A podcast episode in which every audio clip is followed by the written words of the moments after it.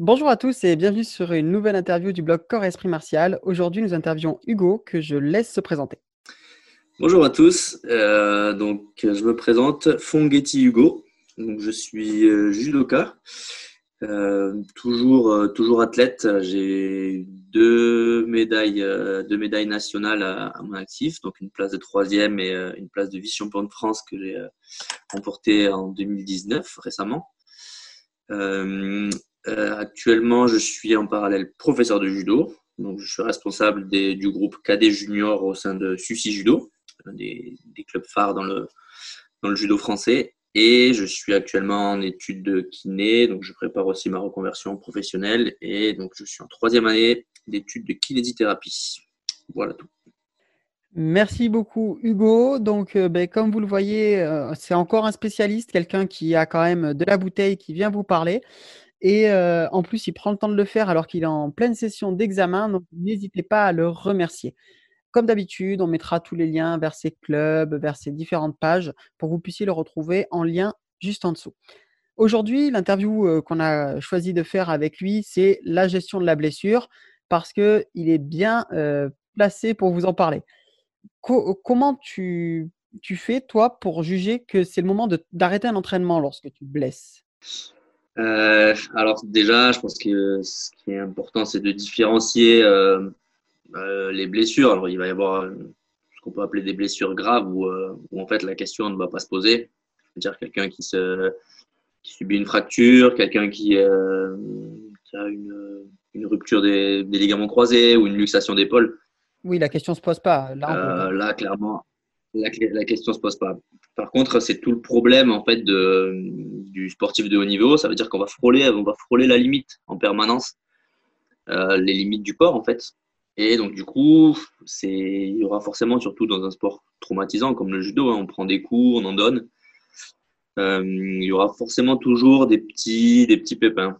Donc après, la grande question, et c'est bon, malheureusement, j'ai pas la réponse, hein, mais c'est, c'est d'arriver à connaître, euh, arriver à gérer est-ce que cette blessure m'empêche vraiment de m'entraîner? Ou est-ce qu'il y a un risque d'aggravation vraiment réel? Ou est-ce que ben, est-ce que c'est une, une, douleur, un coup, est-ce que c'est quelque chose qui est inhérent au combat auquel je peux faire face? Et donc ça c'est quelque chose qui est assez individuel, donc c'est assez euh, assez propre à chacun. Et je pense que c'est l'expérience beaucoup qui va guider le pratiquant, son expérience, la connaissance de son corps, qui va permettre de le, de le guider. Et après, ce, que je peux dire aussi, c'est que c'est, aussi peut-être un problème culturel. Ça veut dire qu'en tout cas, dans notre pratique du haut niveau euh, dans le judo en France, on, a cette, euh, cette idée qu'il faut que l'entraînement soit dur pour qu'il soit bon. Il faut que, que ce soit dur, que ça fasse mal. Et pour, euh, pour dans les mentalités, c'est ancré comme voilà, c'est des critères pour juger que l'entraînement a été bon. Et je pense que euh, il faudrait, ça mériterait d'être remis au goût du jour. Je pense que c'est beaucoup plus, il faut être beaucoup plus mesuré. Euh, je pense qu'on n'est pas obligé d'être dans le, d'être dans la dureté pour qu'un entraînement soit efficace. Et donc, euh, comment est-ce qu'on juge que c'est le moment d'arrêter? Encore une fois, c'est, c'est vraiment les sensations de, de, chacun et ça se, ça se mûrit au fil des, des années. Mais L'important, c'est d'apprendre à se connaître, d'apprendre à connaître son corps, d'apprendre à écouter son corps. Et ça, c'est quelque chose qui s'entraîne dès le plus jeune âge. Et on n'est pas forcément habilité à, répondre à cette question-là, mais ça mérite de s'entraîner. Il, y a des, techniques qui peuvent être utilisées. Et je pense que ça passe essentiellement par, euh, par ça, la connaissance de son corps. D'accord. Donc, c'est chacun connaît ses propres limites finalement et euh, apprendre à prendre le temps de, se connaître et de connaître quand est-ce qu'on peut continuer ou pas. Ça bien résumé. Est-ce que lors d'une entorse ou euh, d'une fracture, dans la majorité des cas, bien sûr, on n'est pas au cas par cas, tu conseilles l'immobilisation totale du membre? J'entends euh, des choses et d'autres venant de la part de, différents, de différentes personnes, que ce soit du corps médical, que ce soit d'experts, de pratiquants. Qu'est-ce que toi tu conseilles dans, ce genre de circonstances? Alors déjà, la première chose, c'est de se faire, de s'entourer, de s'accompagner de santé sont habilités à, à gérer les blessures, c'est-à-dire un kiné, un kiné qui est, pour moi, enfin un médecin, ça passe déjà par le médecin, un médecin qui a l'habitude de voir des sportifs, et euh, derrière ça, un kiné qui va prendre en charge une rééducation ou, euh, des soins, qui pareil est habilité à prendre des sportifs, qui a l'habitude de prendre des sportifs, donc un kiné qui est spécialisé dans le sport. Je pense que ça, c'est l'une des premières choses et je pense que ce sera des gens qui seront le mieux à même de donner des, vrais conseils parce que c'est le, cœur de leur métier. Et euh, donc ensuite, une des choses à, comprendre et à intégrer, c'est que le, en fait, le tissu, le tissu humain, peu importe que ce soit euh, un os, donc un os pour, euh, qui peut engendrer des fractures. Euh, quand on parle d'entorse, ça, ça, parle ça s'apparente au ligament, donc ça une, rupture d'un ligament ou, une lésion d'un ligament. Tout les, le tissu humain répond à la, à la contrainte. Ça veut dire que plus on va solliciter le, un tissu, plus il va s'adapter. Donc, Partant de là, ça veut dire qu'il va falloir forcément qu'il y, ait euh, une immobilisation à un moment donné pour, euh, pour favoriser une cicatrisation. Quand il y a vraiment une grosse lésion, euh, je veux dire une fracture, une fracture totale, forcément, il va falloir immobiliser les deux bouts pour qu'ils se recollent. Ça, c'est inévitable. Maintenant, ça ne veut pas dire qu'il faut ne rien faire et juste attendre et laisser faire le temps pour cicatriser. Euh, ça suffit pas. Donc là, je me place plutôt du côté du, kiné. Donc il y a pas mal de. Il y a, on pourra, si vous êtes curieux, il y a un site qui s'appelle la clinique du coureur qui, a, qui, ont, qui, écrivent beaucoup, beaucoup d'articles scientifiques euh, concernant la, rééducation du sportif. Et ils ont mis en place un, protocole, ça s'appelle Peace and Love.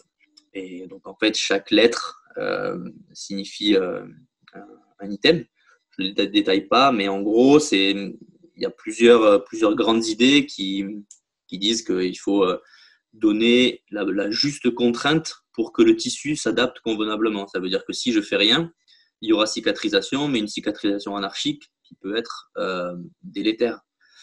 Euh, par exemple, un, muscle, si je le laisse cicatriser tout seul, ça va former un tissu cicatriciel fibreux qui sera délétère pour la, qui sera plus élastique comme une fibre musculaire. Et du coup, derrière, euh, bah, la contraction musculaire sera, sera moins bonne. Et donc, il y a un risque de reblessure derrière. Et donc, pour, euh, pour un ligament, par exemple, c'est la même chose. Que pour améliorer sa cicatrisation, il va falloir que je le stimule. Donc, il faut que je pose le pied. Admettons que je me fais une entorse à la cheville. Il faudra que je le mette en contrainte. Il faudra que je pose mon pied il faudra que je marche, que je l'utilise. Par contre, je dois respecter ma douleur. Je ne dois, pas, euh, dois pas forcer à aller dans la douleur, mais par contre, je dois le réutiliser petit à petit, euh, petit à petit un petit peu plus, et, euh, ainsi favoriser la cicatrisation. D'accord? Donc, si, si, vous voulez être un peu plus précis, je vous encourage à chacun à aller voir sur, le, sur ce site de la clinique du Coir. Euh, ils font des infographies qui sont très, très ludiques, très faciles, très visuelles sur, euh, sur des délais de, cicatrisation, sur des, sur des, des outils assez simples pour, euh, pour mieux gérer donc, ces temps de cicatrisation et mieux gérer ces blessures comme ça. Super, on mettra le lien en dessous. C'est voilà, c'est une source qui est très intéressante. J'aime beaucoup ce que tu dis, la façon dont tu le dis, ne pas rester totalement inactif parce que ça peut être contre-productif aussi, ne pas seulement attendre, mais aussi rentrer dans l'action. C'est en fait une récupération active, enfin un soin actif finalement, et pas seulement passif. Ce qui peut rendre peut-être la chose plus facile à vivre pour certains qui ont du mal à s'arrêter. Euh, ouais, ouais, complètement, complètement. Comment est-ce que tu gères justement la reprise du, sport, toi, après un membre blessé Voilà, comment tu, fais pour, pour revenir, pour remettre en confiance, que ce soit sur le mouvement où il s'est blessé ou tout simplement dans la pratique en elle-même? Bah, Encore une fois, pour ce genre de situation, moi j'encourage tous les pratiquants qui ont une pratique sportive régulière euh, dans de ceux qui font de la compétition ou même sans compétition, mais qui ont une pratique vraiment régulière, de, euh, faire confiance et d'aller voir un kiné, d'aller voir un professionnel de santé qui, a l'habitude de gérer les sportifs ce sera vraiment des personnes qui seront du meilleur conseil et qui pourront vous, accompagner tout au long de cette reprise, donner les bons conseils et donner les, vraiment les, bons comportements à tenir pour, euh, pour optimiser cette reprise. Partant de là, donc moi je pense que, que déjà il faudra euh, valider certains, certains critères physiques. C'est-à-dire que si, euh, si, encore une fois, je reprends l'exemple d'une entorse de la cheville, euh, je sais que déjà, physiquement, il faudra que je sois capable de, de plier ma cheville dans toutes les amplitudes.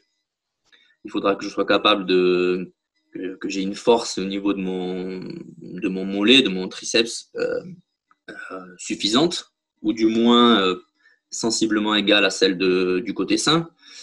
Euh, il faudra que, que j'ai plus de douleur.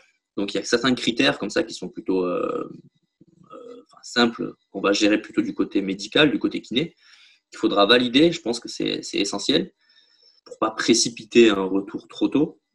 Et une fois que ça c'est OK, qu'on a l'aval du, kiné, je pense qu'il est important de vraiment y aller étape par étape c'est le plus dur parce que, parce que tout le monde a envie de, quand on a passé 2, 3, 4 semaines, 5 semaines, 6 semaines sans pratiquer notre sport, on a des fourmis dans les jambes et euh, on n'a qu'une envie, c'est de, de, sauter partout. Mais il faut respecter des étapes. Des étapes, ça va être euh, d'abord peut-être travailler tout seul, ensuite euh, rajouter un, partenaire sans opposition et utiliser pour nous, par exemple, le judo, de réaliser des mouvements uniquement dans un axe, ensuite rajouter des mouvements en rotation Ensuite, rajouter euh, euh, la charge, donc rajouter des, mouvements en charge avec notre partenaire sur le dos, etc., jusqu'à l'étape du combat. Et donc ça, à chaque fois, il faudra évaluer. À chaque fois qu'on passe une étape, ben, le lendemain, le surlendemain, je me demande, est-ce que j'ai plus de douleur Est-ce que mon corps réagit bien? Si c'est OK, OK, je franchis l'étape du dessus. Et ainsi de suite. Mais à chaque fois, être honnête avec ses sensations et écouter ses sensations. C'est le plus dur. Ça reprend ma, première question, ma réponse à la première question, mais écouter ses sensations, être honnête avec son corps, c'est très difficile, mais c'est primordial. C'est primordial. Et ensuite, sur la. On a envie de se mentir euh, pour reprendre plus vite. C'est le risque. C'est ça, c'est, je pense qu'on on est tous passés par là quand on a envie de reprendre, qu'il y a une compète qu'on a envie de faire qui arrive assez vite quand le médecin nous demande comment tu te sens, euh, ouais, ouais, je me sens, super bien, c'est bon, j'ai plus mal. Alors qu'en fait, non. Et je pense que c'est le plus dur, mais euh, moi, j'ai une phrase que je, répète, que je me répète et que je répète à mes, à mes élèves, c'est que un athlète performant, c'est avant tout un athlète qui n'est pas blessé. Ça paraît tout bête, mais si on ne prend pas soin de son corps, bah, si on a un petit pépin, si on a des douleurs, ça va nous travailler l'esprit, on ne sera pas libéré, donc, faisons les choses dans l'ordre. C'est difficile, ça demande d'être rigoureux, mais il faut faire les choses dans l'ordre et vraiment écouter ses sensations, et étape, par étape. Oui, et puis comme tu le disais, le judo est déjà un sport traumatisant en soi. Si en plus on ne prend pas le temps de se soigner, c'est euh, prendre le risque d'écourter euh, la, la, carrière très très très vite. Justement, avec du recul, est-ce que tu aurais une méthode d'entraînement pour réduire les risques de blessures? Est-ce que toi, auprès de tes élèves, tu as changé la méthode d'entraînement que tu disais un peu dure, le fait de rentrer dans la, douleur? Est-ce que toi, tu l'as changé pour que tes élèves changent peut-être de, vision et, progressent et prennent peut-être un peu plus soin de leur corps? Moi, forcément, déjà, je pense que je n'entraînerai pas. En tout cas, j'essaierai d'entraîner différemment de ce que je me suis entraîné. Euh, après, pour l'instant, en tout cas dans mon enseignement, j'enseigne pas au niveau dans lequel je me suis entraîné. C'est-à-dire que moi, j'ai évolué en tant que sportif dans des structures fédérales où je m'entraînais tous les jours, deux fois par jour, que ce soit en sport-études ou euh, à l'INSEP sur Paris. Euh, là, j'entraîne, en tout cas avec des. Mes élèves sont des, des pratiquants de club. la plupart pratiquent maximum trois fois par semaine. Donc c'est une pratique qui est légèrement différente. Mais en tout cas, euh, si je devais, euh, si devais m'entraîner, en tout cas euh, changer de méthode d'entraînement, je pense que je pense que j'irai plus vers quelque chose de qualitatif que de quantitatif. Je pense que encore une fois, c'est ma vision des choses avec mon expérience et il me semble que qu'on donne trop d'importance à, la quantité. On, peut peut-être copier des modèles, des modèles qui fonctionnent, comme, comme un modèle japonais où ils s'entraînent énormément. En, nombre d'heures sur les tatamis, c'est, énorme. C'est, c'est, vraiment, euh, je pense, les nations qui s'entraînent le plus. Après, c'est culturel. Et il faut savoir qu'ils pratiquent différemment. Le travail, c'est pareil là-bas. Hein. Ils, travaillent énormément d'heures aussi. Euh, c'est, c'est vrai que c'est culturel. Ouais, voilà. C'est ça, c'est culturel. Et en tout cas, dans la pratique judo, ils travaillent différemment. Ça veut dire que si on veut pratiquer autant qu'eux avec la qualité de, laquelle ils pratiquent, il faut qu'on revoie nos, nos visions du, randori, tout simplement déjà. Euh, le randori, donc c'est le, je pense que ça va parler à tout le monde, mais c'est le combat d'entraînement. Donc c'est vraiment le combat d'entraînement et non pas le shiai la compétition. Et je pense que nous, on est trop dans le chiaï. Et donc, on, fait de la compétition pendant des heures à l'entraînement. Et pour moi, c'est contre-productif. C'est contre-productif parce qu'on ne peut pas, euh, on peut pas euh, s'entraîner en compétition tous les jours. Et euh, ça donne très peu d'espace de, d'espace de liberté, d'espace d'expression à l'entraînement. Et nous, on est, un sport où il faut être créatif. On est un art martial. C'est oublier qu'il y a le mot art avant euh, martial et il y a cette, cette idée de, voilà, il faut être euh, créatif. Euh, je pense que c'est quelque chose qui est hyper important et qu'on perd un petit peu dans notre pratique dans le très haut niveau. Et donc revenir à quelque chose qui est un peu plus qualitatif.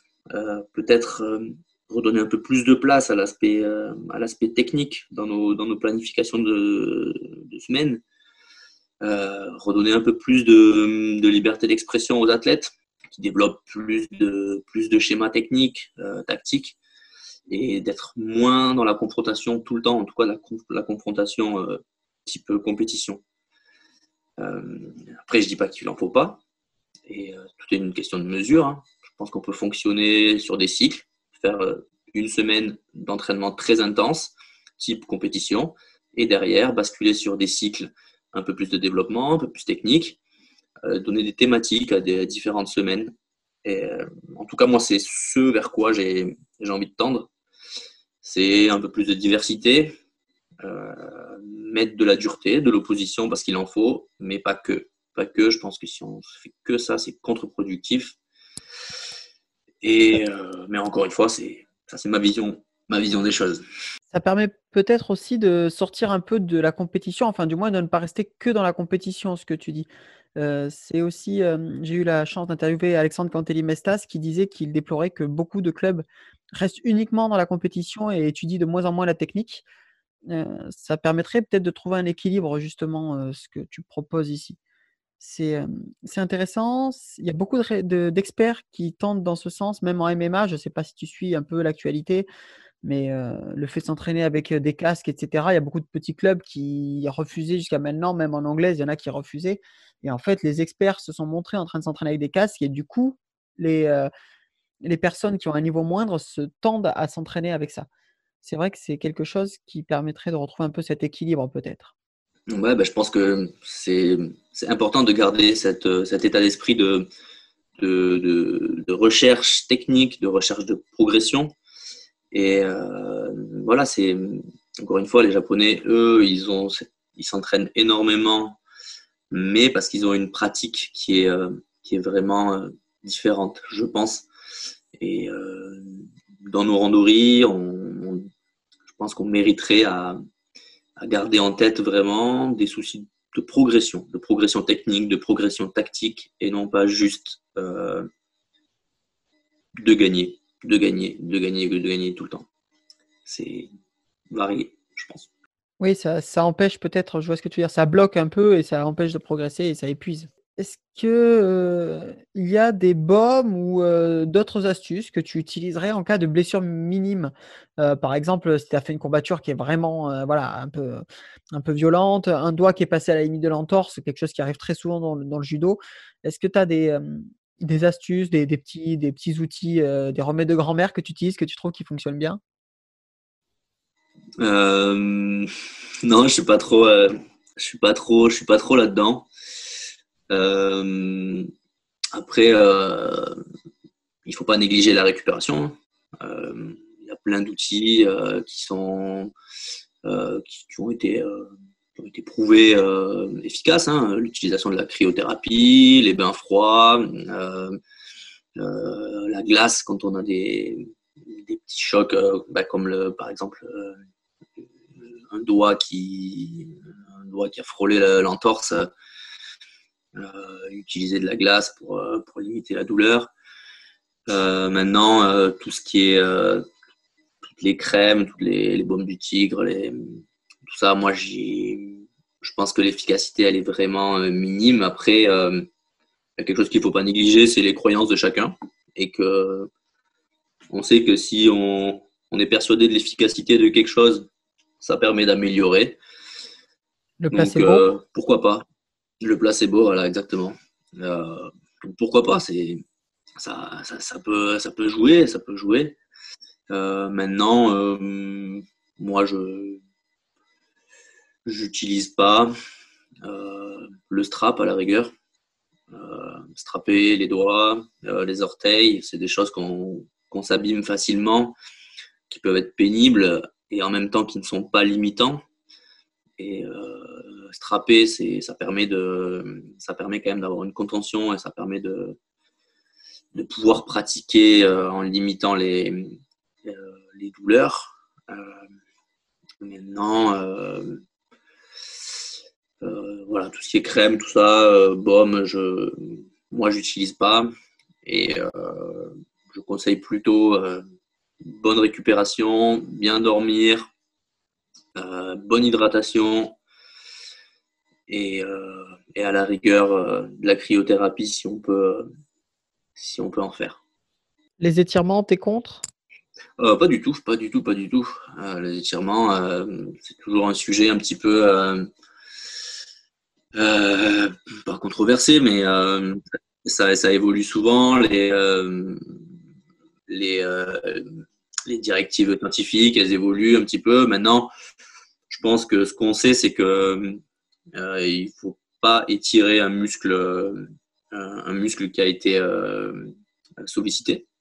Donc après un, entraînement intense, que ce soit judo, musculation, en fait, on va créer des lésions musculaires euh, ce qui va permettre au corps de s'adapter et de s'adapter en mieux. C'est le but de l'entraînement, en fait, en fin de compte. Et on sait que si on vient accentuer ces micro-traumatismes en venant étirer le muscle, par exemple, euh, ben ça peut être délétère, en fait. On va faire uniquement que euh, abîmer encore plus, sachant qu'un muscle qui est chaud, on, va, on ressent moins la douleur. Donc, du coup, on va aller plus loin dans, l'étirement au risque de s'abîmer un peu plus. Donc, ça, on sait que c'est, on sait que c'est mauvais. On sait aussi que euh, avant un effort, si on fait de, l'étirement passif, donc vraiment euh, des amplitudes maximales en passif, euh, on va perdre en qualité en force musculaire. Donc, sur la performance musculaire, on sera moins, moins bon. Donc, il vaut mieux privilégier des, des étirements actifs des étirements balistiques. Euh, donc avant, avant une compétition, l'échauffement ou, euh, ou, avant un entraînement. Et vraiment tout ce qui est étirement, euh, je pense qu'il faudrait l'intégrer comme une séance à part entière. Ça veut dire que peut-être une fois ou deux fois dans la semaine, les week-ends quand on est en repos, bah, faire une séance d'étirement pur, vraiment d'étirement de mobilité. Ça peut être une séance de yoga, ça peut être ça peut être autre chose. Hein. Mais voilà, je pense que l'étirement en lui-même, c'est vraiment à distance euh, d'une séance pour que ce soit ce ne soit pas délétère. Quoi. oui, je comprends tout à fait ta position. Euh, je suis de toute façon euh, d'accord avec ce que tu dis, hein, parce que je pense qu'on suit les mêmes études. On a d'ailleurs fait un, petit e-book complet, si vous voulez, pour les assouplissements pour les arts martiaux. On le mettra en lien juste en dessous pour télécharger je suis d'accord sur le fait de faire une séance complètement séparée. C'est Karl Polvan qui entraîne justement Alexandre Cantelli-Mestas, euh, du coup, qui est champion d'Europe de judo, qui disait que pour lui, euh, c'était euh, minimum 24 heures après la sollicitation du muscle que l'on pouvait les tirer parce que voilà, sinon il y avait des risques de, de blessures, comme tu le disais. Donc, bien prendre le temps. On est, on est bien d'accord là-dessus. Est-ce qu'il y a une question que tu aurais voulu que je te pose dans cette interview et que je n'ai pas eu la délicatesse de te poser? Euh, Non, non, non, il me semble pas. Il me semble pas. En tout cas, c'était des questions intéressantes. Euh, ça m'a fait moi cogiter, réfléchir sur euh, sur ce que j'allais te proposer comme réponse et, et non, non, c'était très intéressant. Voilà, c'était vraiment super. Merci de, t'être prêté au jeu. Est-ce que de ton côté, il y a une question que tu aurais voulu euh, poser euh? Euh, Disons que dans. C'est une question, peut-être des questions que peut-être chacun mérite de se poser dans, dans ces cas-là. C'est comprendre qu'une blessure n'arrive jamais, n'arrive que très rarement par hasard. donc, ça, c'est ça, c'est ma vision des choses. Euh, et, une blessure doit toujours amener un, questionnement sur soi-même, je pense, une remise en cause euh, de sa façon de s'entraîner, de, sa façon d'aborder les, choses, d'aborder sa pratique, et euh, ne pas voir le côté négatif. Donc une blessure, même si ça fait mal, même si ça nous met sur le, bord des, des, tatamis pour, pour nous dans le judo, je pense que chacun doit, euh, ça mérite à se, questionner en tout cas, pourquoi cette blessure est survenue. Et euh, je pense que si on se pose les bonnes questions, on trouvera chacun des, raisons, des causes euh, qui peuvent nous faire avancer dans notre pratique. Et encore une fois, c'est apprendre à se connaître. Une blessure, posez-vous les bonnes questions. Donc ça, ça porte, ça, ça, c'est pas une question pour toi, mais je pense que c'est une question pour les pratiquants. Oui, c'est une très très belle remarque. Euh, moi, je me suis blessé la cheville euh, l'année dernière. Enfin, j'ai fait l'épaule, la cheville la même année. Euh, c'est vrai que j'ai beaucoup changé ma façon de m'entraîner depuis. Et voilà, c'est vrai qu'une blessure ne survient rarement, enfin, ne survient que très rarement par hasard. Là, je te rejoins à 100%. J'aime beaucoup cette philosophie. Et si vous voulez que Hugo ben, vienne dans votre club, que ce soit de judo ou d'une discipline euh, d'arts martiaux. N'hésitez pas à aller le retrouver sur les réseaux sociaux. Il se fera un plaisir de vous retrouver. Merci beaucoup Hugo, c'était vraiment une super interview. Euh, si vous avez des questions, n'hésitez pas à les poser en commentaire en dessous. J'y répondrai et je demanderai à Hugo, bien sûr, j'en ferai remonter toutes les questions. S'il y a besoin d'un avis d'un spécialiste ou si tout simplement il a envie de vous répondre, euh, il pourra le faire. Je vous dis à très vite pour une prochaine interview, une prochaine vidéo. Tchou bye